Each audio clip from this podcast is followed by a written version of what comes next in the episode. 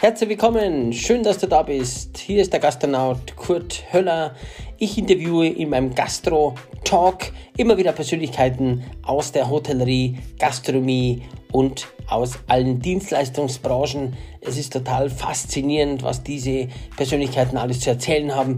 Bleib dran, höre rein und wenn es dir gefällt, abonniere meinen Podcast, sag es weiter und schau auf meine Website www.gastronaut.club.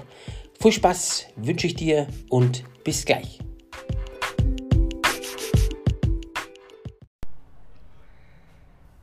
Herzlich willkommen bei einer neuen Folge vom Gastro Talk hier vom Kurt Höller. Ich habe heute einen ganz besonderen Gast, wie immer bei meinen Gastro Talks, aber heute blicken wir mal in die Freizeit- und Club, Hotellerie, Gastronomie. Das ist einmal total spannend. Und ja, ich bin ja Robinson Club Fan seit 1991. Ich war im Gandiga Playa das erste Mal in meinem Robinson Club und äh, 1993 in Afrika und habe schon viele Clubs äh, kennengelernt. Und es gibt ein Urgestein bei Robinson. Das Urgestein äh, ist seit mehreren Jahrzehnten für dieses Unternehmen tätig. Robinson gehört ja zur TUI-Tochter und ich darf heute recht herzlich begrüßen. Wir sind direkt hier im Paradies in Ägypten verantwortlich für diese wunderschöne Anlage mit 130.000 Quadratmeter Fläche ist der Dr. Olli Oldrocke. Servus Olli. Servus, hallo, grüß dich Kurt. Schön, dass ich dabei sein darf. Ja, ich finde es toll. Ich finde es ganz wunderbar, dass du dir dafür Zeit nimmst. Wir haben ja immer schon mal geschaut, dass wir dir einen, einen Termin hinbringen. Ja. Am, ja, du hast mir ja auch so einen wunderschönen Stift gleich mal hingelegt, den ich mir gewünscht habe. Also schon zu Beginn unseres Interviews ist das natürlich toll, dass ich also praktisch entlohnt werde schon zu Beginn mit einem deiner sehr gut schreibenden Stifte, den du mir mal geschenkt hast. Und da habe ich gesagt, der war so toll. Und dafür mache ich auch gerne das Interview. Das finde ich toll. genau. Normalerweise gibt es das Zucker immer am Schluss. das Zucker, wir ja, fangen, jetzt Wir fangen schon mal mit den mit die Vorschusslorbeeren am Anfang an. Ja. Ja, ja, toll, dich hier zu treffen. Wer Ja. sich ein bisschen auskennt, wir sind hier in der Mahaba Bar am ersten Stock. Äh, heute bei 34 Grad.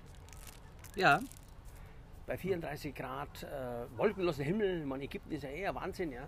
Da ist ja schon ein paar Jahre da, da kommen wir gleich drauf. Aber ich äh, bin jetzt auch schon ein paar Wochen da und denke mal, es ist ein Wahnsinn. Die Früh geht die Sonne auf um 5 Uhr, auf Nacht um 6 Uhr geht es unter. Es ist ja äh, Sensation, hier arbeiten zu dürfen, Olli. Und wir blenden mal ein bisschen zurück und schauen mal, du bist geboren, wo, was waren deine Stationen und wie kamst du zu Robinson? Na, geboren bin ich mal irgendwann, das liegt jetzt schon so weit zurück, dass ich gar nicht mehr weiß, wo das eigentlich war. Nein, es war im äh, Nordrhein-Westfalen in Siegen und bin dann mit meinen Eltern, die beruflich versetzt wurden, immer mal wieder durch Deutschland getingelt, sind dann zum Schluss in Köln gelandet, wo mein Vater tätig war.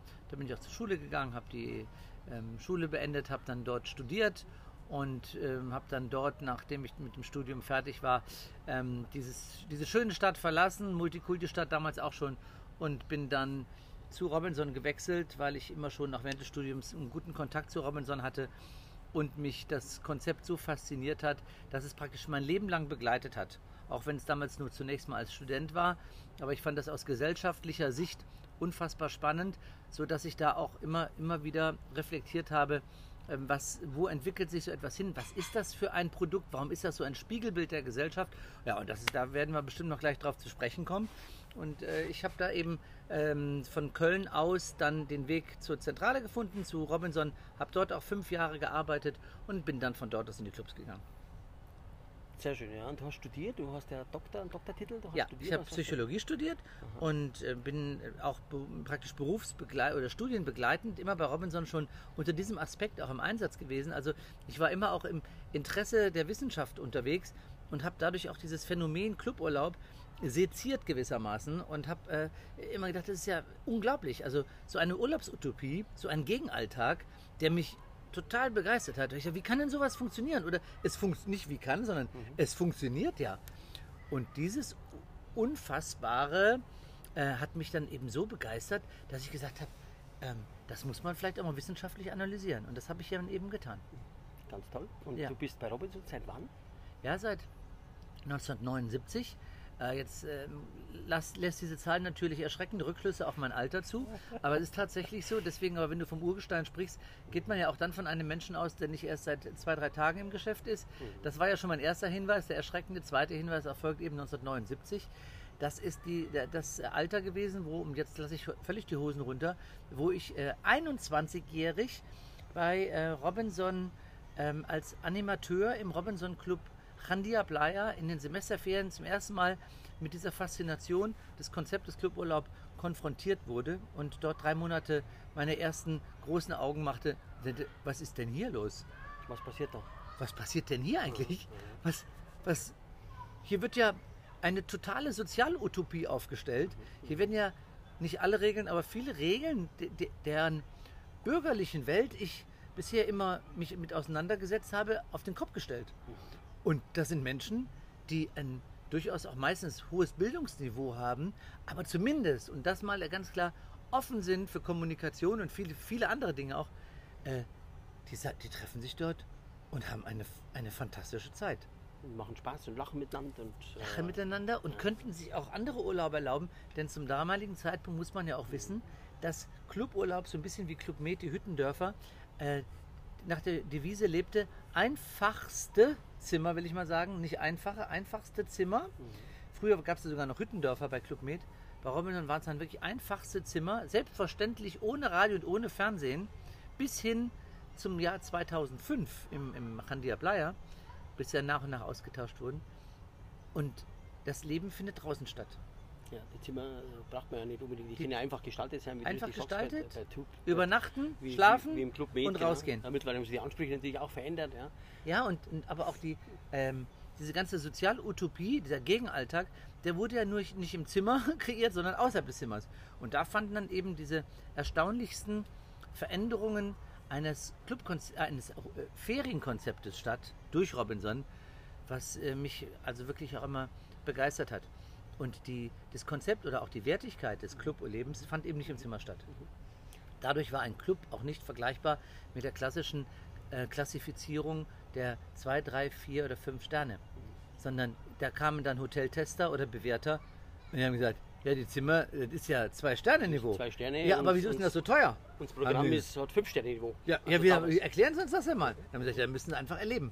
Können wir Genau. Ihnen nicht beschreiben. Gucken Sie mal die Buffets an, Einfach mal kommen. gucken Sie mal das Programm an, gucken Sie mal an, was wir tun, was wir für 30, 40 äh, Animateure haben, die überall unfassbar freundliche Gastgeber sind, weil das Personalauswahlsystem damals schon sehr ausgeklügelt war. Ja. Und, und die lassen ja eine Stimmung entstehen, die haben Sie als Hotelklassifizierer noch nie gesehen. Noch nie erlebt. Ja, noch nie erlebt. Genau, genau. Ja. Und das ist praktisch dann reingeschmeckt. Also Jan Dia Breyer ist ja auch für die Zuhörer interessant, ist ja der älteste und der erste Robinson Club äh, bei Robinson oder unter der TUI-Flagge ja, entstanden vor Genau.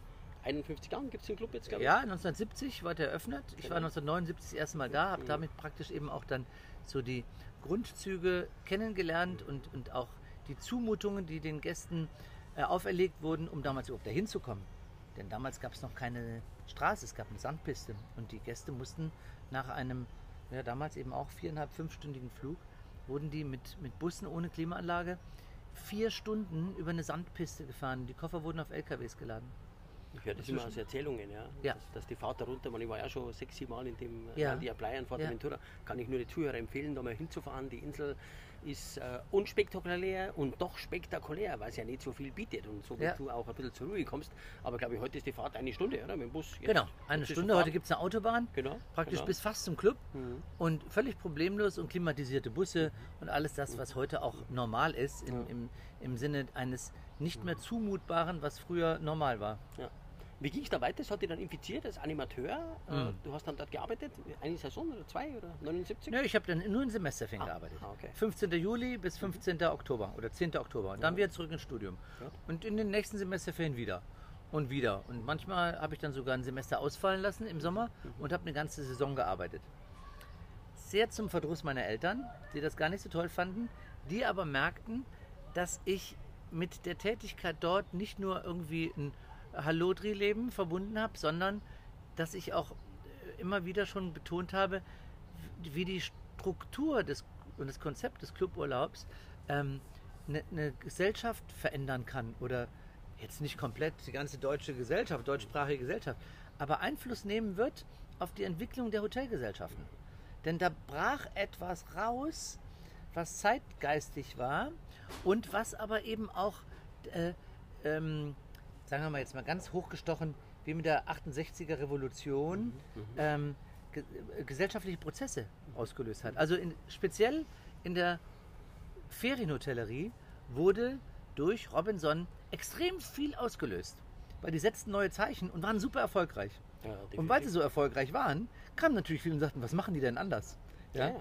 Und das war natürlich für mich als Psychologe dann auch extrem spannend, das erstmal zu erkennen, war relativ leicht. Zu analysieren, auch gut zu begründen und eben auch den Erfolg, den die Geschäftsführung mit diesem Konzept hatte, der letztendlich aber gar nicht, der war mir handgestrickt. Handgestrickt von Club Med übernommen, aber erstmal auch zu verbalisieren und auch dann zu untersuchen und entsprechend auch der, den Untersuchungsergebnissen festzustellen, ja, die und die und die Vermutungen ist richtig, weil- dass die Leute das und das und das suchen, Genau. Und um dann hinterher die, das Urlaubserlebnis zu haben, was eben die deutschsprachige Hotellerie und auch Gastronomie extrem beeinflusst hat, nicht, nicht bietet oder, oder einfach ver, ver, verändert hat. Ja. verändert hat. Genau. Ist ja so, ja. Wir Ja. sind ja hier in der Bucht äh, natürlich von Sommerbay. Äh, rechts gibt es ja das Kempinski Sommerbay, auch eine tolle Hotelanlage, natürlich, Ja. aber völlig anders. Da sitzt natürlich am Abend an, an irgendeinem Tisch, was ja äh, nett ist, ja. Aber hier ist ja die, Kommunikation ist ja völlig anders. Da kommen wir gleich noch drauf vom Konzept her. Wann stiegst dann du richtig ein bei Robinson? Nach wie vielen Ja, Jahren? ja ich habe dann, ich hab dann halt, nach, äh, nach dem nachdem ich das? Studium fertig hatte, habe ich dann halt gesagt, jetzt will ich mal noch, mich reizt das einfach, über das Thema zu promovieren. War der Erste, der über dieses Thema Cluburlaub promoviert hat und habe dann ähm, eine, eine wissenschaftliche Arbeit gemacht, eine empirische Studie mit 1012 Fragebögen in drei verschiedenen Clubs. Äh, habe das alles selbst erarbeitet, habe also die, die, auch die mh, Zielrichtung der Untersuchung ähm, hinsichtlich einmal der, der, was erwartet eigentlich die Gäste für einen Typus von Gastgeber? Was für einen Typus braucht Robinson, um als Gastgeber erfolgreich zu sein? Also wie müssen die, die, Ja. die Mitarbeiter ausgewählt werden, nach welchen Persönlichkeitsmerkmalen? Das habe ich untersucht und auch die Urlaubserwartungen und die mit welcher signifikanten Veränderung die hinsichtlich ihrer steigenden Cluberfahrung andere, die Dinge anders bewerten als am Anfang. Beispiel, kommst zum ersten Mal in den Club, denkst, was ist denn hier los? Das sind ja Buffets, das ist ja unglaublich. Beim zweiten Mal denkst du, ah, die Buffets kenne ich. Beim zehnten Mal denkst du, ja, sag mal, die Buffets, da kann mal was Neues Ist ja passieren. nichts mehr Besonderes da. Ja, ja genau. genau. genau. Der so Mensch gewohnt sich ja an gewisse Abläufe, an gewisse Ja. Erwartungshaltung auch. Und dadurch steigt aber auch die Erwartungshaltung. Du musst immer wieder was Neues bringen, wie überall im Leben, um konkurrenzfähig zu bleiben. Ja? Und das ist natürlich auch der entscheidende Kick damals gewesen, dass wir gesagt haben, hier signifikant zum ersten Mal nachgewiesen, die Gäste, die zehnmal da waren, beurteilen den Cluburlaub minimal, aber oder auch schlechter, als die, die zum ersten Mal da sind. Ja, und das war natürlich dann der Impuls, um auch zu sagen, wie können wir das Produkt immer weiterentwickeln? Oder wir müssen das weiterentwickeln. Das Ah- das Aha-Erlebnis. Ja. Ja. Robinson ist ja Marktführer in Deutschland mit, glaube ich, 300.000 Gästen im Jahr, oder? Vor Corona, sagen wir mal im Jahr, oder? Was Wie viele Gäste? Wie viele Gäste? 300.000, glaube ich, oder? Im Jahr? Da müsstest du mal die Geschäftsführung fragen, die haben da die Aber- besseren Zahlen. Ja. Äh, aber mit, mit circa So. 25 Clubs, äh, jetzt, äh, welche dazugekommen. Ja, Ähm, äh, Ja, ja. So äh, die, ja, die Gäste, die Anzahl könnte richtig sein. Mhm. das wirst du nochmal überprüfen, aber könnte sein, ja. genau. Ja, genau. okay. Und du, also äh, finde ich spannend, bei Psychologie, das ist ja das. Ich sage ja auch immer mal in meinen Vorträgen oder ich erzähle immer, wenn wir uns halbwegs ein bisschen reinversetzen können in die, in die, in die Gäste und in die Ja. Mitarbeiter, haben wir ja immer schon mal gewonnen. Ja. Da, da bringst du schon ganz, ganz viel mit für, das, äh, für die Ja, Kommunikation, für die, das für, ja- die, für die Art, wie du das aufnimmst. Ja. Natürlich, ah, ich finde, du passt auch perfekt in so einen Club. Ja. Hast du jetzt auch natürlich das Jahrzehnt, du machst das ja immer noch, sehr erfolgreich hier in Sommerbay. Ja, Finde ich toll. Also das Studium Es ist ja gut, Hast du nicht genau gewusst, wo es dich hinführt. Nee, eben genau. Und, und das passte dann eben perfekt zusammen. Und dann habe ich ja eben diese Arbeit drüber geschrieben und habe dann auch fünf Jahre lang in der, in, in, im Headquarter die Personalauswahl mit, mitbetrieben. Und wir haben uns vier Persönlichkeitsmerkmale überlegt. Wir haben uns überlegt, wie soll der ideale Gastgeber aussehen. Und ich habe ein Personalauswahlverfahren entwickelt. Und nachdem im Prinzip vier Charaktermerkmale oder vier Charaktereigenschaften eines Mitarbeiters definiert wurden. Und das, das ist im Prinzip heute noch wichtig. Nämlich, erstens, Mhm. neben der Empathie, so, der eine ist, die Mitarbeiter müssen empathisch sein, aber das sind so die, die, die, Worte, die man überall hört. Aber vier konkrete Merkmale und daraufhin haben wir einen Fragebogen entwickelt, der wurde allen Bewerbern zugeschickt. Daraufhin wurden diese Dinge ausgefüllt und dann kriegten wir eine echt interessante Mitarbeiter- ähm, Mannschaft zusammen, Bewerbermannschaft zusammen, aus der wir auswählen konnten. Und zwar, erstens, was muss der Gastgeber sein? Soll er introvertiert eher sein oder eher extrovertiert? Was würdest du sagen? Extrovertiert. Extrovertiert. Also, wir haben anhand von Fragen die ähm, Qualität und Quantität der Extroversion, aber auch ver verglichen mit Psycho äh, psychologischen Parametern, haben wir ähm, die Extroversion abgefragt, getestet. Zweitens, Leistungsmotivation. Wir brauchen Leute, die arbeiten wollen. Wir, wir müssen hohe Leistungsmotivation haben. Wir, Ta- Tagträumer brauchen wir nicht. Wir müssen Leute haben, die Bock haben. Genau. Kannst du auch durch ähm, Tests relativ valide herausfinden. Ja. Aber damals, das war ja 1900, wann war das? Äh, 86 bis 91 habe ich das gemacht. Ähm, dann Neurotizismus, eine sehr psychologisch spannende Geschichte. Neurotizismus klingt blöd, ist aber im Prinzip Belastbarkeit. Die Leute müssen extrem belastbar sein, weil die arbeiten bei uns viel länger als normalerweise. Nämlich von der Anzahl der Stunden von frühmorgens bis spät abends. Theater. Immer wieder mit Pausen zwar, aber Ja. insgesamt Verfügbarkeit Ja. überall sichtbar. Von früh Ja. Kochen, äh, Ja. Spiegeleier an der Ja. Kochstation bis An- und Abreise und sonstige äh, Events, was man untertags hat, bis am Abend natürlich auch Flagge zeigen im Restaurant, Ja. bis im Restaurant, bis dann halt im Theater. Und da gibt es einen, einen Weltkampfdrink oder irgendwas erst 23 Uhr. Richtig. So. Und dann bist du teilweise plötzlich von morgens um halb neun, neun, je nachdem, was du tust. Wenn du Tauchlehrer bist, gehst du auch manchmal früher raus, bist am ganzen Tag im Wasser, abends stehst du noch beim Kochen, danach bist du noch auf der Bühne und dann stehst du noch an der Bar. 16 Stunden. Neurotizismuswert muss, der muss extrem belastbar sein, der Mann. Der, Ma der Mensch, Der die Mensch. Frau. Jawohl. So, das Genau. war die, das dritte, äh, dritte Auswahlkriterium. Interessant, ja. Und das vierte, die soziale Kompetenz. Die soziale Kompetenz ist ja für uns immens wichtig, absolut. weil wir hier ja praktisch in dieser, sagen wir mal, um, um, Utopie, in diesem, in diesem abgeschlossenen Club auch zusammen leben und ähm, extrem aufeinander angewiesen sind. Team Spirit. Und wir helfen uns gegenseitig. Ne? Der eine, man kocht für den Küchenchef, im Prinzip für den Küchenchef, dafür steht der Küchenchef mit auf der Bühne. Genau. Ne? Genau, Der Tauchlehrer Eine Verkettung. Also praktisch steht auf der Bühne, Unterstützt kocht. sich gegenseitig. Ja. genau. genau. Und diese soziale Kompetenz haben wir abgehört. Und mit diesen vier Kriterien haben wir, und das ist heute im Prinzip immer noch so, jetzt hat sich das Ganze modernisiert und wird natürlich auch online gemacht, aber haben wir damals äh, Grundlagen geschaffen für die Mitarbeiterauswahl, wo ich sage, bis heute bin ich stolz drauf, dass ich einen Teil dazu beigetragen habe, um dieses besondere Profil von Gastgebern bei Robinson implementiert zu haben. Ja, du hast das ja geprägt, also prägst es ja immer noch. Ja. Ich finde schon, finde schon äh, toll, wenn wir da mal rückblickend schauen. Ja. Deine Stationen waren dann Jan die Playa, oder? Die erste Ja, Station? das war halt das erste. Ne? Als Und dann Clubdirektor oder als Assistent? Nee, nee, nee, nee, als Clubdirektor meinst du? Ja, na, was Ah. hast, wie hast du angefangen? Also man damals, dann hast du die Studienzeit gemacht? Animateur, wie es damals ja noch hieß. Genau. Ja, und dann wo war Studium dann, fertig. Wo du dich dann entschieden hast für die, für die Laufbahn bei Für die. Laufbahn, Also dann war ich halt in fünf Jahre im Headquarter, Studium. ungewöhnlich, aber das, da war immer so meine feste erste Robinson-Zeit, äh, abgesehen In von, äh, damals war das noch in Frankfurt, Okay. ja, damals war Frankfurt äh, die Robinson-Zentrale, weil Robinson entstanden ist aus einer Zusammenarbeit unter anderem von Steigenberger und TUI und Steigenberger hatte den Hauptsitz eben in Frankfurt. Und wie viele Leute waren da damals im Headquarter? Im Headquarter damals auch schon zu meiner Zeit 1986 waren es ungefähr so 70, 70 Menschen. Ja. Die für damals ungefähr, wie viele Clubs? 40, äh, 14 äh, bis 16, 18 Clubs damals. Äh, Expansion war damals auch schon Ja. äh, f- deutlich spürbar ähm, tätig waren, ja. Ja, Und danach bin ich dann halt, habe ich gesagt, so, Emma, was will ich denn jetzt eigentlich noch machen? Ja, ich bin eine Kölsche Jung und ich brauche ja Fröhlichkeit an der Backe, um es mal jetzt Genau. so zu sagen. Also Genau. ich brauche, ich brauche Action und ich brauche Spaß. Ja? Und Spaß als äh, rheinische Frohnatur hatte ich da nicht so, nicht wegen der Kollegen, sondern einfach so morgens in so, eine, in so ein Bürogebäude gehen und abends rauskommen, nachdem ich den Virus Robin, hat ich meine, er- über Virus zu sprechen ist heute eine schwierige Zeit eigentlich, Ja, ja. aber ich hatte den Robinson-Virus. Hat mit Clubleben nichts zu tun, wenn du ins Büro gehst, da fünf Jahre Ja, arbeitest mit in Clubleben Frankfurt. nichts Das zu war tun. spannend, weil man ja weiß, wie die Organisation Ja. funktioniert. Für dich ziemlich wichtig und prägend, aber nicht das, was du an sich machen willst und auch kannst. Ja, wo ich sage, ich bin so gerne Gastgeber und das hatte ich in der Zeit äh, meiner Studieneinsätze bei Robinson kennengelernt und ich bin so gerne Gastgeber. Und was will ich eigentlich in meinem Leben? Wie gesagt, Psychologe arbeiten, will ich sowas weitermachen oder will ich eben in einem Club? Und dann habe ich immer gedacht, komm mal, jetzt musst du ehrlich sein, du könntest jetzt eine andere Karriere vielleicht anstreben. In, wie, in welche Richtung geht die Psychologie? Wo wirst du da eingesetzt oder was passiert?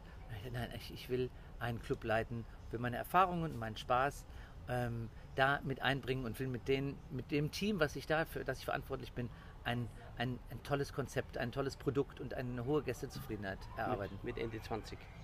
Das war genau, das Hast war dann dann so, da war ich dann schon Mitte 30, 33, 34 und dann bin ich in den Club gegangen und habe meinen ersten Club übernommen. Der erste Club war? Der erste Club war ein, ein Club, den wir leider nicht mehr haben. Das ist der Club Maris gewesen in der Türkei. Oh, den kenne ich. Echt? Kenne ich, war ich auf. 96, ja natürlich. Ist das nicht ein war ich, Traum? ich war in dem Lykia World Jahr Ja, 96 ja. und wir sind dann einen Tag rübergefahren. Man fliegt ja nach Dallaman, ja. Richtig. Den Flughafen für die Zuhörer äh, Ja. zur Information. Und hast einen kurzen Transfer, eine halbe Stunde oder so, da waren wir in dem Lykia World. Das war ja Richtig. Hm. zwei, drei, vier Jahre ein Robinson Club, wo eine eigene Buslinie gefahren ist. Das Ja. ist eine Sensation. Und dann war das fünf Sterne Select. Da Ja. äh, hieß ja. Ja. damals noch bei Robinson. Richtig. Bin ich drüber gefahren. Also da war ich auch geblättert und mir gedacht, warum ziehen wir eigentlich nicht darüber? Ja, wir Ja. waren noch mit Freunden da, da Ja. dabei, die haben dann Kinder gehabt. Maris, ja, toll, toll. Ja, Maris war super. Mhm. Ähm, Und äh, dann nach den ersten Jahren dort ging es dann darum, dass die Kinder irgendwie in den Kindergarten müssen. Und ähm, die, sind, die Kinder sind dann dort nicht in der Lage gewesen, Kindergarten zu gehen, weil keiner da war. Ja. In Ermangelung von Alternativen haben wir dann gesagt, okay, dann schauen wir mal, wo es hingehen könnte. Und dann hat man mir Randia Playa, meine alte große Liebe, angeboten. In Maris warst du wie lange? Äh, da war ich äh, drei Jahre. Ja. Dann äh, bin ich von dort aus nach Fuerteventura gegangen. Station 1, praktisch Türkei, Station 2, Jandia Playa. Äh, dann Station 2, Randia Playa. Jandia Playa. Ja. Toll. Und da bin Spanien. ich dann ähm, insgesamt zwölf Jahre geblieben. Also das war dann schon eine lange Zeit. Äh, war auch wichtig für unsere Kinder, dass sie dort einfach auf der spanischen Schule dann ähm, ein, ein, ein Sozialsystem auch vorgefunden haben mit Fußballvereinen, mit Freunden und nicht nur ein Leben im Club haben konnten, sondern eben auch dort. ist ja auch ein besonderer Club, wo wir uns übrigens auch kennengelernt haben.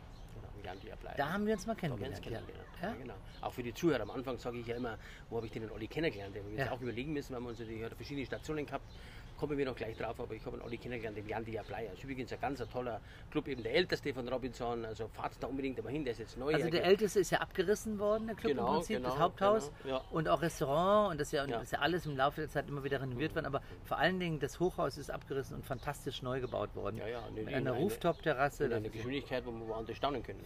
Ich glaube, was war das denn? 14 Monate oder was? Also auf ein, ein, 15. oder 12 Monate. Rekordzeit. Unfassbar. Durch die Abreißen und Bauleitung hochbauen. Mit, mit Monte Calmes, der, das, Ja. der Zügel in der Hand gehabt hat. Ja, Monte Calmes, ja. Genau. Das bedeutet, du hast den Jandia Playa dann auch deine Frau kennengelernt oder davor wahrscheinlich? Oder? Nee, nee, nee, nee, da waren die Kinder schon da. Waren die Kinder schon Also da? jetzt müssen wir mal auch hier, ähm, ähm, müssen wir vorsichtig sein mit dem, was wir hier sagen. gibt es einen Rüffel. Die Kinder waren in der Türkei ja schon geboren, nach und nach. Gut. Und äh, dann ähm, äh, war eben die Familie dann dahin gezogen. Und, Mhm. äh, und dann die elf Jahre. Und dann ähm, hieß es nach elf Jahren, Olli, du musst dich auch mal wieder bewegen. Ich wollte eigentlich gar nicht, ehrlicherweise. Und dann hat man gesagt, ja, aber nach elf Jahren, es kann nicht sein, dass du die Rotation bei Robinson außer Kraft setzt. Und dann hat man mir äh, immer schon nach sieben, acht Jahren, neun Jahren gesagt, so irgendwann äh, geht's weiter. Ist eh schon dann- lang, eh schon lang, gell? ja, und dann, genau, und dann waren es halt zwölf und oder knapp, knapp zwölf. Und dann äh, bin ich nach Portugal gegangen, was auch mit unserer Familiendisposition sehr gut verträglich war, denn die Kinder konnten dort weiter auf eine spanische Schule gehen in Portugal, weil die spanische Grenze war 20 Minuten entfernt. Und dann haben sie dann da ihre Schule fertig gemacht und studieren mittlerweile in Deutschland und sind gut untergekommen und Papa ist stolz auf sie, weil sie in Köln sind und ich als Kölsche Jung besuche die Kinder dann gerne da in Köln. Die sind wie alt jetzt? Jetzt sind sie 25 und 23. Ja. Gut. Quinta ist ja ein Club in äh, Portugal, wie der Olli gerade schon gesagt hat. Ich äh, habe dich dann besucht, da warst du 2012 oder 13, wann bist du dahin ge- gewesen? Ähm, Quinta bin ich 2011 hingekommen. Elf? Ja. Ja, Und war dann da bis 2017. Genau, und ich war 2013 Ja. vor Ort und habe mir das angeschaut. Ja. Ja. Und eben die Nähe zur spanischen Grenze fand ich äh, sensationell, weil es einen Ja. Ausflug gibt natürlich nach, äh, in, nach Sevilla. Ja. Sevilla, ich war im Oktober damals dort und dann war es im Oktober, wir jetzt in Sevilla, da hat es in Deutschland schon, da haben wir schon fast Wintermäntel braucht. Ende Oktober hat es in Sevilla, ist eine der wärmsten Städte ja übrigens Europas. Oder? Absolut. Sevilla im Sommer. Da hat es noch 35 Grad gehabt, Ende Oktober in Sevilla. Ja. Ja. Deswegen ist das Leben in Sevilla äh, ja auch deutlich anders, denn da ist ja praktisch nachmittags zwischen 2 Uhr und abends 8 Uhr Siesta im Sommer. Ich. Und dann geht ah, frühestens um 8 geht, steht man auf, nimmt Tapas zu sich und um 11 geht man essen. Kann ich mir gut vorstellen, weil ich habe jetzt gerade mit Olli den Termin vereinbart hier um äh, 17 Uhr im Sommerbay Heute hat es hier 35 Grad, gefühlt eher 40, weil wir fast keinen Wind haben. Ja. Und der Kurt war natürlich jetzt auf seinem Zimmer und hat sich äh, eine Stunde ein eine Auszeit gegönnt bei Klimaanlage, Ja. weil du nicht, äh, wenn wenig Wind ist, ist es schon sehr herausfordernd hier zu liegen. Deswegen kann ich das nachvollziehen Ja. mit Sevilla natürlich. Ja. Ja. Wobei wir halt natürlich hier begünstigt sind von dem, wie du auch eben sagst, vom Wind, der jetzt gerade mal nicht da ist. Und sobald der Wind da ist, ist diese trockene Hitze super schön auszuhalten. Ja. Ähm, nur wenn's, wenn der Wind weg ist, jetzt wie in diesen Tagen, dann merkt man eben, dann kommt die Luftfeuchtigkeit vom Meer und dann wird es ein bisschen stickig. Ja. Aber ansonsten ist das hier auch mit 40 Grad für mich wesentlich angenehmer auszuhalten als in der Türkei. Äh, Die, da habe ich im Sommer teilweise gedacht, ich, ich gehe aus dem Zimmer raus und es, ich schwitze nur noch. Es ist alles nass. Absolut, und hier, guck mal, ich habe ein langarmiges Hemd Ja, an. ja, mir schon gut, ja. Ja? Ich Du nicht, schwitzt schon langsam weiß- auf der Stirn, Ja, das ich läuft weiß ja gar nicht, schon. was ich ausziehen soll. Ja. Mir, ist echt, mir ist echt warm, obwohl wir hier wunderschön äh, sitzen in der Mahaba-Bar im Schatten etc. Also wirklich toll. Ja. Was musste der Clubdirektor, hast du gerade schon gesagt, diese vier Anstellungskriterien finde ich ja schon mal spannend. Ja. Ja. Gastgebermentalität ist ja A und O. Ja. Man muss auch sprechen können. Klar, sprechen lernt man ja durch Sprechen, das kannst du sehr gut. Olli macht ja jeden Sonntag auch ein Radio. Kann man mal wirklich empfehlen, digital zu empfangen oder über die Robinson-App 9 bis 10.30 Uhr täglich hier live als einzigster im Club von 23 Clubs, 24 Clubs, 25, 26? 26 Clubs, genau, der einzigste der Olli, Der einen eigenen Radiosender er hat. einen Radiosender hat. Ich meine, das finde ich äh, schon mal äh, herausfordernd und auch spannend, weil sowas, du trägst halt dann natürlich An die dieser Stimmung- Stelle ein bisschen Werbung. robinsonfm.de robinsonfm.de, äh, das ist dann unsere Radio, unser Radiostation. Ja, äh, finde ich toll. Ja, Werbung ist beendet. Ja, genau. Werbung in eigener Sache ist immer erlaubt, ist ja wichtig. Geht es ja um dich. Was ich immer fasziniert, auch beim Olli, ist natürlich, wenn der verschiedene Stationen hat, natürlich äh, als Deutscher, Englisch in Wort und Schrift ist ja logisch Grundvoraussetzung als Clubdirektor. Eine zweite Yes. Fremdsprache. Yes. Genau. Jetzt ist es so, jetzt kannst du natürlich fließend, der Olli kann fließend Spanisch, er kann fließend Portugiesisch, Nein, nicht fließend, aber ich Aber- kann mich unterhalten, ja? Warst der Clubdirektor, Ja, ja. also fließend Spanisch auf alle Fälle, Ja. fließend Englisch auf alle Fälle Yes. und Französisch. Französisch, ja? Was noch?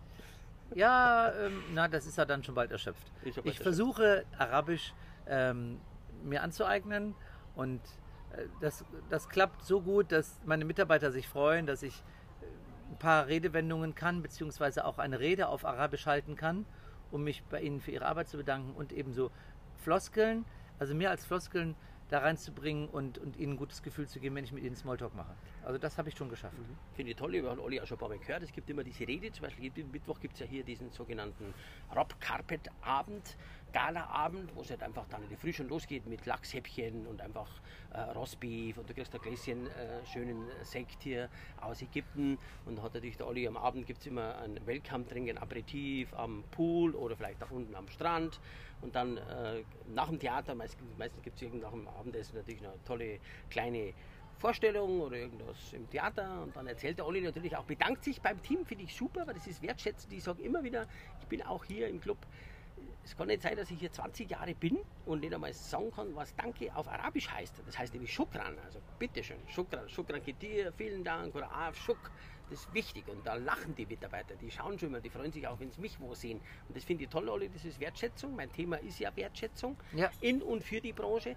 Wenn du dich interessierst für die, für die äh, einheimische Kultur und dazu solltest du auch die Sprache, du musst es nicht perfekt können. Der Olli kann es auch nicht. Die Clubsprache hier unter dem Team ist ja Englisch, Ja. aber Genau. er interessiert sich dafür und kann ein paar Sätze oder zumindest eine Begrüßung oder einfach ein, ein Dankeschön sagen beim Welk, bei dem, bei dem Rob Carpet Abend, das finde ich wichtig und das, äh, da freuen sich die immer, die lachen dann immer alle und, und, und Ja. äh, Finde ich super. Auf deine Stationen zurückzukommen, du warst in Portugal äh, fünf, sechs Jahre. Ja, und dann war ich noch äh, zwischendurch, bin ich nach Arosa gegangen, habe den Club in Arosa geleitet und bin dann wieder zurück nach Portugal und bin dann von Portugal, als die Kinder mit der Schule fertig waren und ich auch mal wieder die große, weite, faszinierende Robinson-Welt, die exotischere Welt ähm, besuchen oder erobern durfte, bin ich dann eben hier nach Summer Bay gekommen, das hat man mir angeboten und da wäre ich sonst früher mit den Kindern, mit der Familie nie hätte, äh, wär, hätte ich nie hier hinkommen können. Und dann habe ich die Gelegenheit ergriffen und habe mich auch sehr geehrt gefühlt, einen fantastischen Club mit einem großartigen Image, mit einer äh, außerordentlich hohen Anzahl von Stammgästen leiten zu dürfen und das noch ein bisschen zu verfeinern oder weiterzuentwickeln. Was meine großartigen Kollegen vorher geleistet haben hier. Du bist seit vier Jahren hier, gell? Viereinhalb Ja, Jahre. jetzt sind es viereinhalb Jahre. Ja, Genau, Mhm. genau. Wird das damals überrascht? Da denken wir, der Olli Jandia Bleier, Urgestein in Spanien, dann Portugal und dann hat es geheißen Sommerbier. Dann sage ich, naja, passt denn jetzt der Olli überhaupt dahin? Aber natürlich passt er dahin, weil er Ja. auch Erfahrung hat und den Club äh, natürlich weiterentwickelt in seinem, äh, Mhm. mit seinen Erfahrungen, mit seinem Know-how und so weiter. Finde ich toll, wir haben es dann hier wieder gesehen. Vielleicht mal für die Zuhörer, die das ja nicht kennen, was zeichnet den, den Robinson Club Sommerbay aus? Wir sind ja hier in Ägypten, man 320 Tage Sonne, ist klar, das haben wir in Spanien nicht. Aber was ist denn jetzt hier so? 320 Tage Sonne, ist ja interessant. Ist ja, das so? Ja, Okay. in Ägypten. Mir kommt es eigentlich vor wie 350. ja, Ja. gefüllt. Ja, Ja, aber also der, Rest ist, der Rest ist bewölkt. Aber, aber es regnet, regnet ja fast nicht. Aber auch nicht den ganzen Tag. Aber Ja. egal, auf jeden Fall haben wir fast immer Sonne. Mhm. Und das ist ja einfach schon mal ein super Gefühl. Also ich liebe es, ähm, abends ins Bett zu gehen und zu wissen, morgen scheint die Sonne. Das ist ein, ein großes Geschenk für mich. Ich Das finde es toll. das Wenn mal einen Tag eben einer dieser, ob es jetzt 20, 30 sind, wo dann morgens die Sonne mal nicht scheint, weil Wolken da sind, ist, trotzdem ist es warm, dann denke ich, ach, schade, irgendwas fehlt hier, sowas. Also, das Ja. ist ein Riesengeschenk. Und äh, Ja. Olli hat mich unlängst gefragt, also, Kurt, du warst ja noch nie, ich war ja geblättet hier, vor, vor 14 Tagen haben wir die weite Neid, weit, weiße Nacht gemacht am Strand. Also wenn man sich das vorstellt, die Mitarbeiter bauen hier zwei Tage auf, wie vier Stunden, man sitzt praktisch barfuß im, im Strand, am Strand, an runden Parketttischen mit Vierertischen aufgrund der, der Regeln und natürlich alles ist toll dekoriert und eine Lichterkette und etc. etc. Das ganze vier, vier Stunden. Ja. Und ich kenne das natürlich nicht, weil der Kurt natürlich jetzt sechsmal in dem Club war, jetzt sechste Mal da ist Ja. und nur immer November Ja. oder Januar, Februar da war, wo du ja auch wunderbare Temperaturen hast. Aber der richtige Feeling, habe ich zum Olli gesagt, dann sage ich, wie ist das jetzt hier im Sommer? Dann sagt der Olli, Kurt, äh, die schönste Zeit hier im Club oder im Sommerbay und Ägypten ist ja der Sommer, weil du hast optimale, sag selber ein bisschen, die, die Wassertemperatur hat, wie viel Grad? Jetzt haben wir 24, Und aber es geht jetzt ja hoch. Ja, das geht jetzt ja ganz schnell hoch. Noch im Mai, aufgrund dieser Lufttemperaturen, geht das jetzt hoch auf 26, im Juni 28 und im Juli 30. Ja, das muss sich vorstellen. Also Paradies für die Taucher und natürlich Ja. für die Schnorchler, weil die irgendwann Schnorchler dann, ist ein Traum. weil die Ja. halt irgendwann dann nicht mehr diesen, diesen Anzug brauchen, sondern Ja. mit T-Shirt ins, ins, ins, Wasser gehen. Ja, ja, das ist ein Traum. Die Fische japsen dann ein bisschen im Sommer, wenn es zu warm wird. Die Korallen, üh, die glänzen nicht mehr so sehr, aber die wissen ja mittlerweile auch, dass dann im Oktober dann die Hitze vorbei ist und dann erholen sie sich im Winter ja, wieder. Genau. Es ist ja. Nur also 13 Stunden Sonne. Welches Land hat denn das? Ja. Es ist äh, sensationell. Ich genieße es in vollen Zügen und konnte es nachvollziehen. Ich bin jetzt selber auch, äh, heute ist übrigens ein kleines Jubiläum, bin den 50. Tag im Club hier. Ist heute echt der 50. So ein kleines Ja, dann- Sabbatical. Ja, aber äh, dann heute Abend. Dann Sabbatical äh, Zeit für mich. Olli mal ein Gläschen springen lassen. Ja. 50 Tage heute. Der Olli hat sich schon bedankt, er hat äh, Ja. zu, zu, mir gratuliert zum vierwöchigen und hat mir ein kleines Handtuch auf das Zimmer bringen lassen mit einem, mit einem, mit einem äh, tollen Begrüßungskarte, also so eine Dankeschön-Karte. Finde ich, find ich toll, das sind die Feinheiten, ja, die man eigentlich hier äh, wirklich auch lebt und die du auch äh, beherrschst. Ja. Immer schafft man es ja nicht, ja, weil man natürlich äh, vieles anderes auch um, um, um sich herum hat und so, aber da gibt es ja Guest Relation Manager, das ist ja jetzt die Herzlichkeitsbeauftragte. Ja, ja. Da stelle ich noch einen Antrag bei Robinson, weil das finde ich wichtig, weil das versteht auch jeder und das würde auch gut hierher passen. Ja. Ja. Genau, genau. Ja, ist ein toller Begriff. Herzlichkeitsbeauftragte, super. Super. Der Club selber hat wie viele Zimmer? Also wir haben 694 Betten und wir haben 358 Zimmer. Wahnsinn. Was ja oftmals natürlich auch ausgebucht ist und voll ist. Und ich habe natürlich jetzt immer äh, verlängert, verlängert, verlängert, was jetzt gerade möglich ist, aber sonst ja etwas herausfordernd ist, weil es ja oftmals gar kein Zimmer gibt, weil der Club sehr beliebt ist und auch natürlich toll geführt ist und von Michael Luig natürlich das Essen viele lieben, etc. etc. Wir beleuchten dann Olli noch so äh, mal äh, äh, privat. Was motiviert dich denn, dass du täglich, ich habe jetzt auch gehört, ich habe mich ein bisschen erkundigt, dass du natürlich jetzt äh, nicht jemand bist, der bis 8.30 Uhr schläft, sondern jeden Tag um 5 Uhr aufsteht. Ja, das ist natürlich jetzt ein, ein, eine tolle Geschichte, weil die stimmt ja nicht. das ist ja toll. 5 Uhr, also man kann mir ja viel Oder, oder sagen. drehst aber- dich um. Naja, also sagen wir mal so, ich stehe um 6.15 Uhr auf. Aber Ist ja auch schon. also die Stunde zwischen 5 und 6, die gönne ich mir dann auch noch, zumal ich ja meistens nicht vor halb zwölf ins Bett komme. Also da ist dann wirklich 6.15 Uhr werde ich aber wach. Meistens, also eigentlich den Wecker stelle ich mir nie, meistens von alleine. Wenn ich mal eine Viertelstunde länger schlafe, da- da- dann ist es mir auch recht. Dann ist es halt so. Aber ich werde immer wach und eben, ich habe auch keine Vorhänge zu. Ich liebe es gerade im Sommer mit der Sonne. Und da hast du mich dann ja auch gesehen heute Morgen. Und dann gehe ich um 6.30 Uhr ins Wasser. Heute war die Premiere, heute am, was haben wir heute, den 5. Mai? Und den 4. Mai. Und ich habe also in dieser ähm, an diesem Tag heute wieder mein tägliches Schwimmprogramm aufgenommen, nämlich um 6.30 Uhr oder kurz danach manchmal ins Wasser zu gehen und dann mit Flossen, mit Maske, aber richtig sportlich zu schwimmen. Und da habe ich eine bestimmte Strecke, die geht dann, da genieße ich erstmal den Blick am, am Riff über die ganzen Fische. Habe heute die größte Schildkröte gesehen, heute am ersten Tag im, im Sommerfeelingsmodus, die ich je gesehen habe. Eine unfassbar riesige Schildkröte. 50 Minuten schwimmen, komme dann zurück und bin fit. Ja, sowieso. Also, Ja. Wenn man da nicht fit ist, finde ich super. Ja, ja. ganz toll. Ja. Aber, der, der, dass du in der Früh aus dem Bett springst, man, klar, die Sonne weckt einen Ja. und so, aber was gibt es da noch so, wo du sagst, was motiviert dich denn? Was ist denn der Antrieb von innen heraus, wo du sagst, ah ja, das ist. Naja, wenn die Arbeit Spaß macht, Mhm. dann steht jeder, glaube ich, gerne leichter, leichter auf, als wenn die Arbeit nicht viel Spaß macht. Und für mich ist das, deswegen habe ich den Schritt auch damals nie bereut, für mich ist das die Erfüllung meines Lebens gewesen, meines beruflichen Lebens bis heute. Und diese Verantwortung für ein Team zu haben mit so unterschiedlichen Temperamenten und Charakteren, wir haben ja über 400 Mitarbeiter hier, wenn der Club normal ausgelastet ist, und dann gleichzeitig auch eben die Gäste zu begrüßen, Gastgeber zu sein und denen ein Lächeln und ein Glänzen, ein Lächeln ins Gesicht und ein Glänzen in die Augen zu zaubern mit unseren Überraschungen, ist einfach für mich das Schönste. Ja, Das kann ich mir gar nicht Das vorstellen. gelingt durchaus sehr gut. Ja. Mhm. Bei 400 Mitarbeitern, wie viele Nationen? Also wie viele Nationen? 18. 18 Nationen. Mhm. Im Schnitt 18 Nationen. Ja. Ja. Ja. spannend, ja.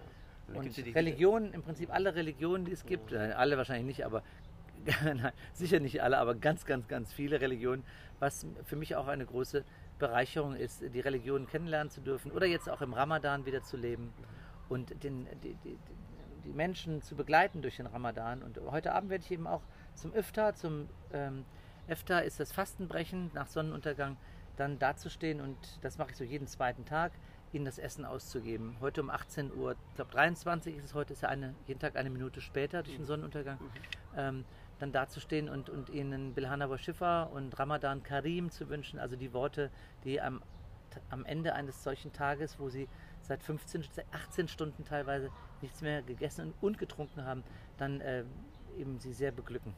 Also Ramadan, das bedeutet, die Sonne geht auf, man isst und trinkt nichts, bis die Sonne weggeht. So ist es. So, sobald es hell wird, eigentlich Sonnenaufgang, aber die gehen meistens äh, schon irgendwann ins Bett um 12, essen dann nochmal zu Abend und äh, trinken dann um eins oder zwei nochmal was und dann zwölf Stunden bis 1 Uhr Mittag und dann eben nochmal sechs Stunden, sieben Stunden bis 19 Uhr abends. Ja, ja. Mhm. Und arbeiten dann hier draußen in der Sonne, Wassersport, Ja. auf dem Wasser, Surflehrer, Ja, und Motorbootfahrer. Lange, ja, und lange Hose. Also da dieses. Aufbauteam, wo ich gesehen habe, es war ja über 30 Grad, also wir haben die lange Hose an, die Ägypter. Es ist äh, sensationell, aber die waren natürlich schon äh, sehr fleißig dann äh, nach 18 Uhr, weil die Sonne dann weggeht, weil sie einfach ein bisschen kühler ist. Ja. Zu Ägypten vielleicht eine Information. Ägypten hat 100 Millionen Einwohner, davon ist die Hauptstadt Kairo natürlich auch. Und 25 Prozent aller Ägypter sind Christen. Das wusste ich nämlich auch nicht, weil ich da ein bisschen geschaut habe mit dem Ramadan auch. Das immer Mhm. spannend. Also 25 Millionen Menschen in Ägypten sind äh, Christen und jeder macht natürlich die Ramadan nicht, aber ein Großteil und das Ja. ist natürlich eine Belastung auch fürs Team, deswegen finde ich das toll, das ist eine schöne Wertschätzung. Mhm. Mein Thema ist ja Wertschätzung, Olli.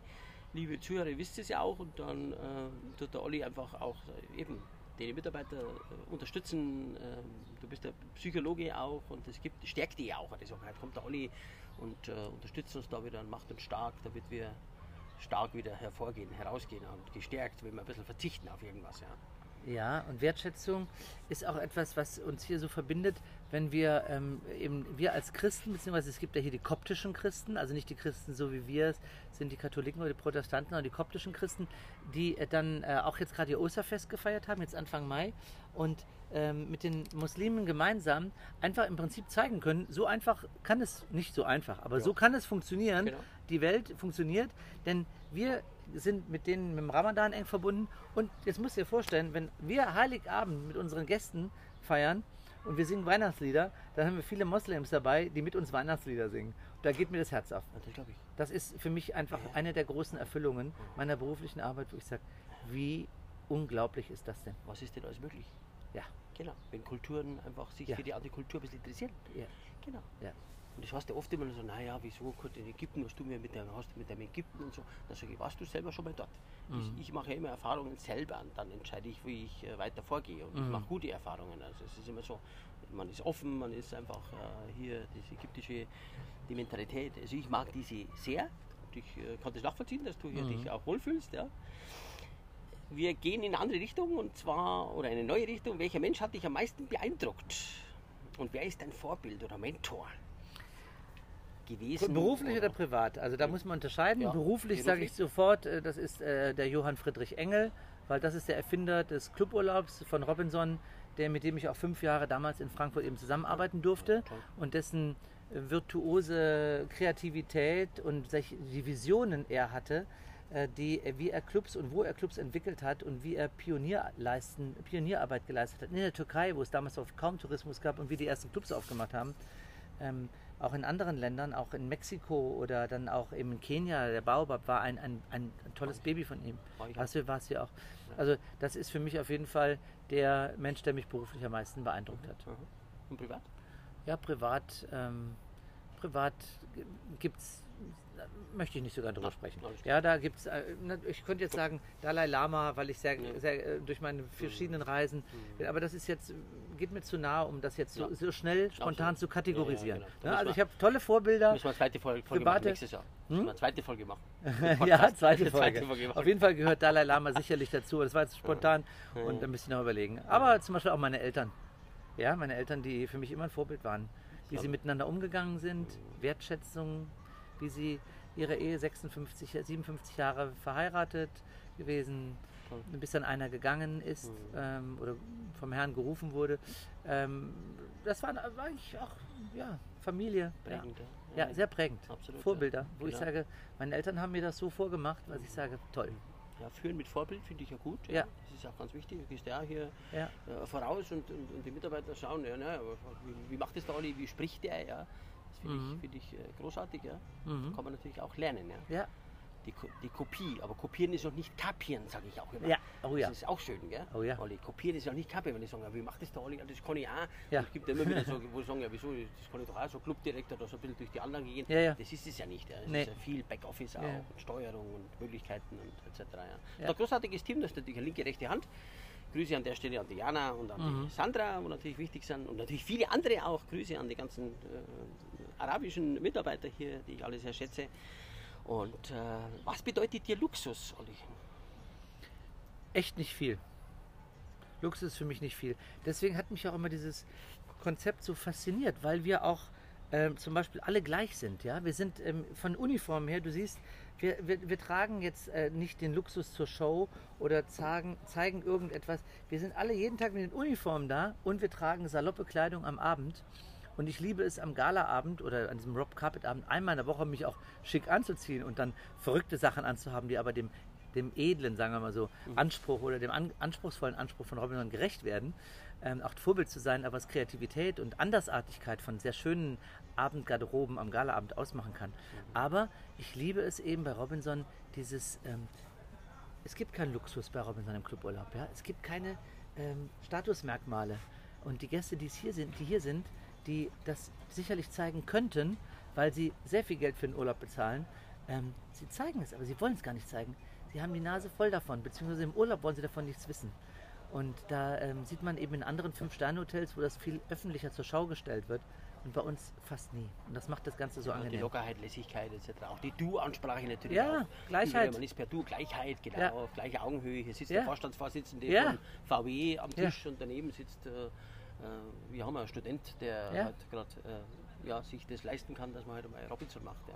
Ich Ja. sage immer, für Urlaub gibt es keine Alternative und ich leiste mir den Luxus, mich im Urlaub nicht zu ärgern. Das kann ich immer wieder sagen. Ich bin noch nie von einem Robinson Club heimgekommen, wo ich sage, das war jetzt, das war jetzt schlecht und so. Ich habe letztes Jahr ein Mädel kennengelernt hier. Ich war ja letztes Jahr äh, auch da, 2020. Die saß dann im Beach-Restaurant und, und, und habe mich dazugeguckt und so. Da sage ich, ja, und, und ja, sie ist schon zehn Tage da und, und sage ich, habe die noch gar nicht gesehen am Abend im Restaurant.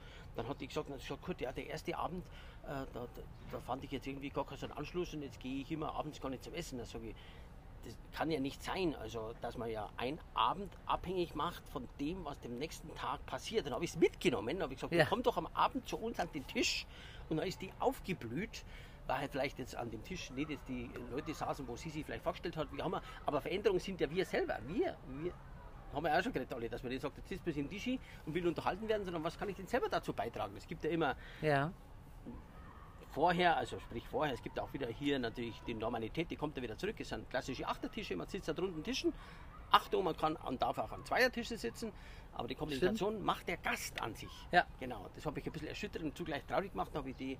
Und das merke ich eben hier auch im Robinson Club, dass man mal sagt, ach ja, da ist jetzt jemand, die müssen wir mal ein bisschen äh, auffangen oder mitnehmen und dann entstehen da riesige äh, Freundschaften und du kennst ja auch den, äh, den Bär, den Haas Ja, Gerhard. Gerhard Haas, Genau, ja. dem ist sein Bruder, der Thomas Ja, Haas, ja. den wir auch an der Stelle grüßen, ist vorgestern 60 geworden Aha. Und der Thomas Haas ist mein bester Freund, den habe ich kennengelernt im Robinson Club Schamüber. ja, toll. Also- Liebe Grüße auch von mir an Thomas, auch ein ganz feiner Kerl, genau wie sein Bruder. Genau, alles Gute entsteht, für da das neue. Lebensjahrzehnt, lieber Thomas. Aber man muss jetzt selber ein bisschen was Ja. dazu tun. Ja? Ja. Genau, genau. Schnell Runde. Wir sind schon fast wieder so, ja, dreiviertel haben wir schon natürlich. Es ist kurzweilig mit dem Olli, man kann die stundenlang sitzen, er hat viel zu erzählen. Wenn du in den Club kommst in der Früh, wo, wo, was machst du als allererstes? Äh, du meinst, wenn ich jetzt morgens zum Sport durch den Club fahre? Heute Morgen halb sieben fahre ich mit meinem Skateboard durch den Club, gehe an den Strand und äh, bin dem Schöpfer dafür dankbar, dass ich hier leben darf.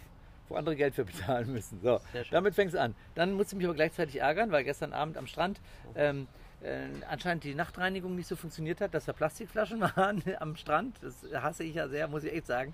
Dieser Plastikmüll im Meer ist einfach äh, erschütternd. erschütternd. So, dann habe ich erst ein bisschen aufgeräumt, dann bin ich ins Wasser gegangen. Das ist das Erste, was ich tue. Also erstens mache ich morgens Sport und dann bin ich aufgeräumt, bin wach, wie andere im Auto zur Arbeit fahren, schnorchel ich mich durch die äh, Korallenwelt und bin dann gesammelt, versammelt und gesammelt und versammelt, ist gut, und komme dann ins Büro und mache mein erstes Meeting. Was für ein fantastischer Start. Ja. Andere, andere fahren eine Stunde irgendwo Ja. hin und Stau. Und was ich. Stau. Ich habe übrigens hier beim Schnorcheln noch nie einen Stau erlebt. Ja, das glaube ich. Das glaube ich. Hat ja auch sehr Bedeutung. Gell? Also jeder so wie es ist. Jetzt gibt es ja hier viele entstauend. Palmen. Hier ist alles sehr entstauend. Genau, genau, entschleunigt. entschleunigt. Ja, wir müssen ja runter vom Gas. Ja. Ja. Vorgestern habe ich auch wieder mit einem Paar gesprochen, na, der ist 60 Kurt, wir müssen jetzt Gas geben. Und ich gesagt, nein, Gerhard, du musst runter vom Gas. runter, ein bisschen Tempo, aus und ein bisschen Ja. langsamer statt immer Ja. höher, schneller, weiter. Ja. Langsamer, bewusster, menschlicher. Jetzt sind hier viele Palmen, die wir gerade so sehen. Was bringt die denn auf die Palme, Olli? Gibt es denn was, wo du sagst, ach ja, jetzt gerade, das hast du gerade erzählt, wenn da Müll irgendwo rumliegt. Ja, auf die Palme bringt Was- mich, auf die Palme bringen mich ähm, Mitarbeiter, wenn sie einen Fehler zum zweiten Mal machen oder eine Unachtsamkeit oder ein, ein Ärgernis zum zweiten Mal machen.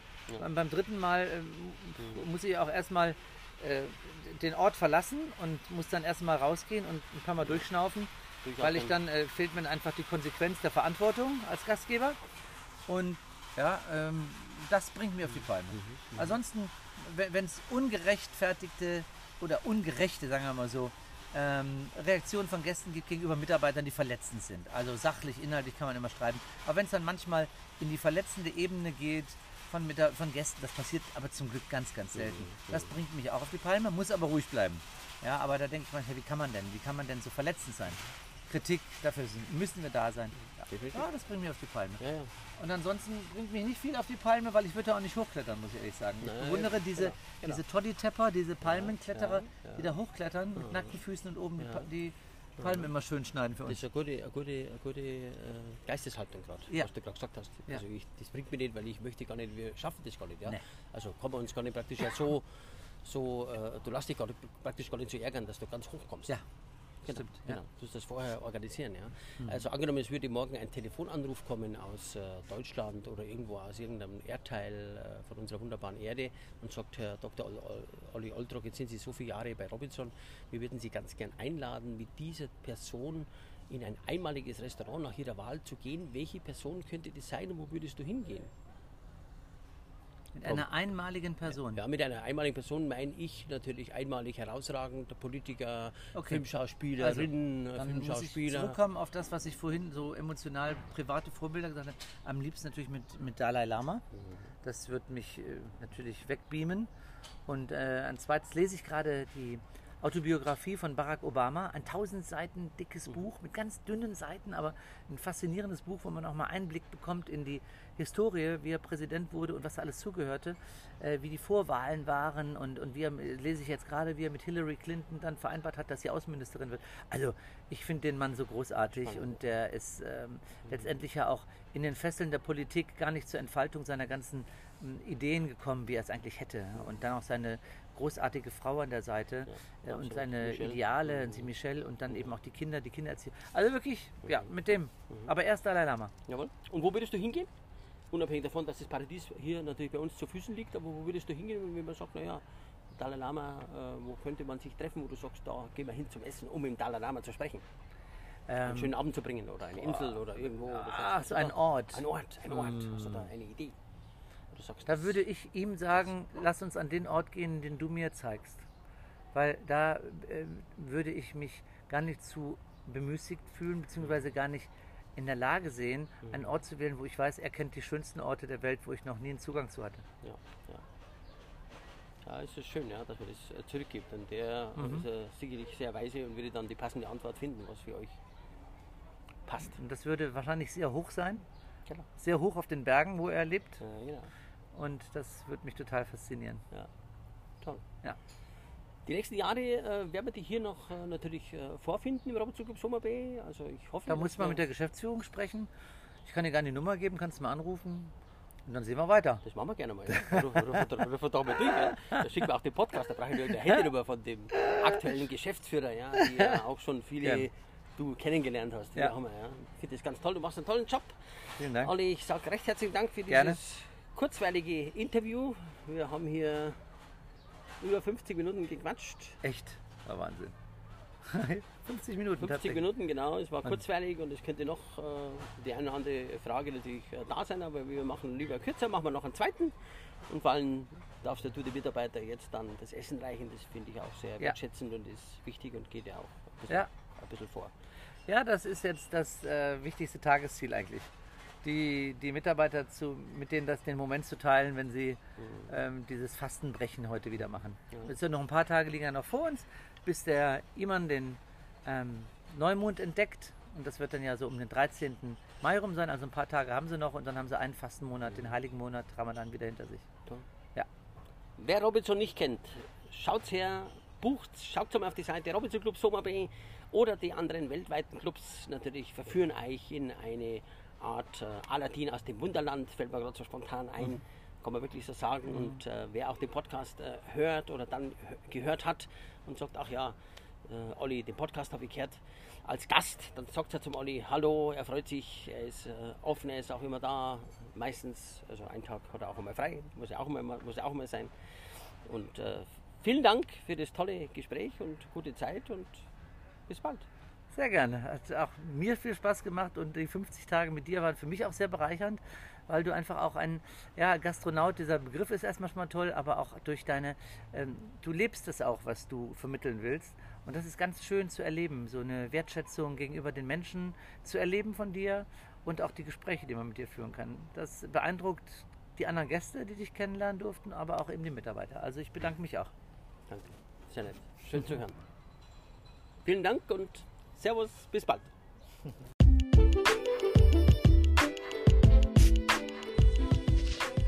Vielen Dank, dass du bei meinem Gastro-Talk hier dabei warst. Wenn dir diese Episode gefallen hat, dann kannst du gerne natürlich alle Folgen abonnieren hier bei Spotify oder iTunes und mich natürlich auch gerne bewerten. Herzliche Grüße und vielen Dank, sagt der Kurt Höller, der Gastronaut hier aus Murnau in Oberbayern.